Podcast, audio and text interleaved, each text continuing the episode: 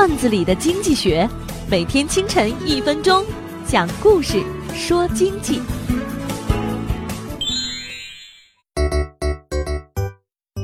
农夫养了一群鸡，其中一只公鸡非常的聪明，整天在地上划了爪子练签名。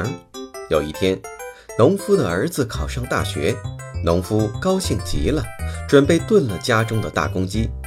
夜里给鸡喂食，顺口说了一句：“快吃吧，这是你最后一顿了。”第二天一早，农夫烧水磨刀，等走到鸡舍，发现大公鸡早已经死了，地上写着一行字：“是大公鸡留的，爷已吃老鼠药，你们别想吃爷。”生意场上，巨头相互向对手派商业卧底，无非是要在第一时间想好击败对手的策略。公鸡服毒自杀，告诫人们：一旦对手知道了你的决定以后，就能做出对自己最有利的决定。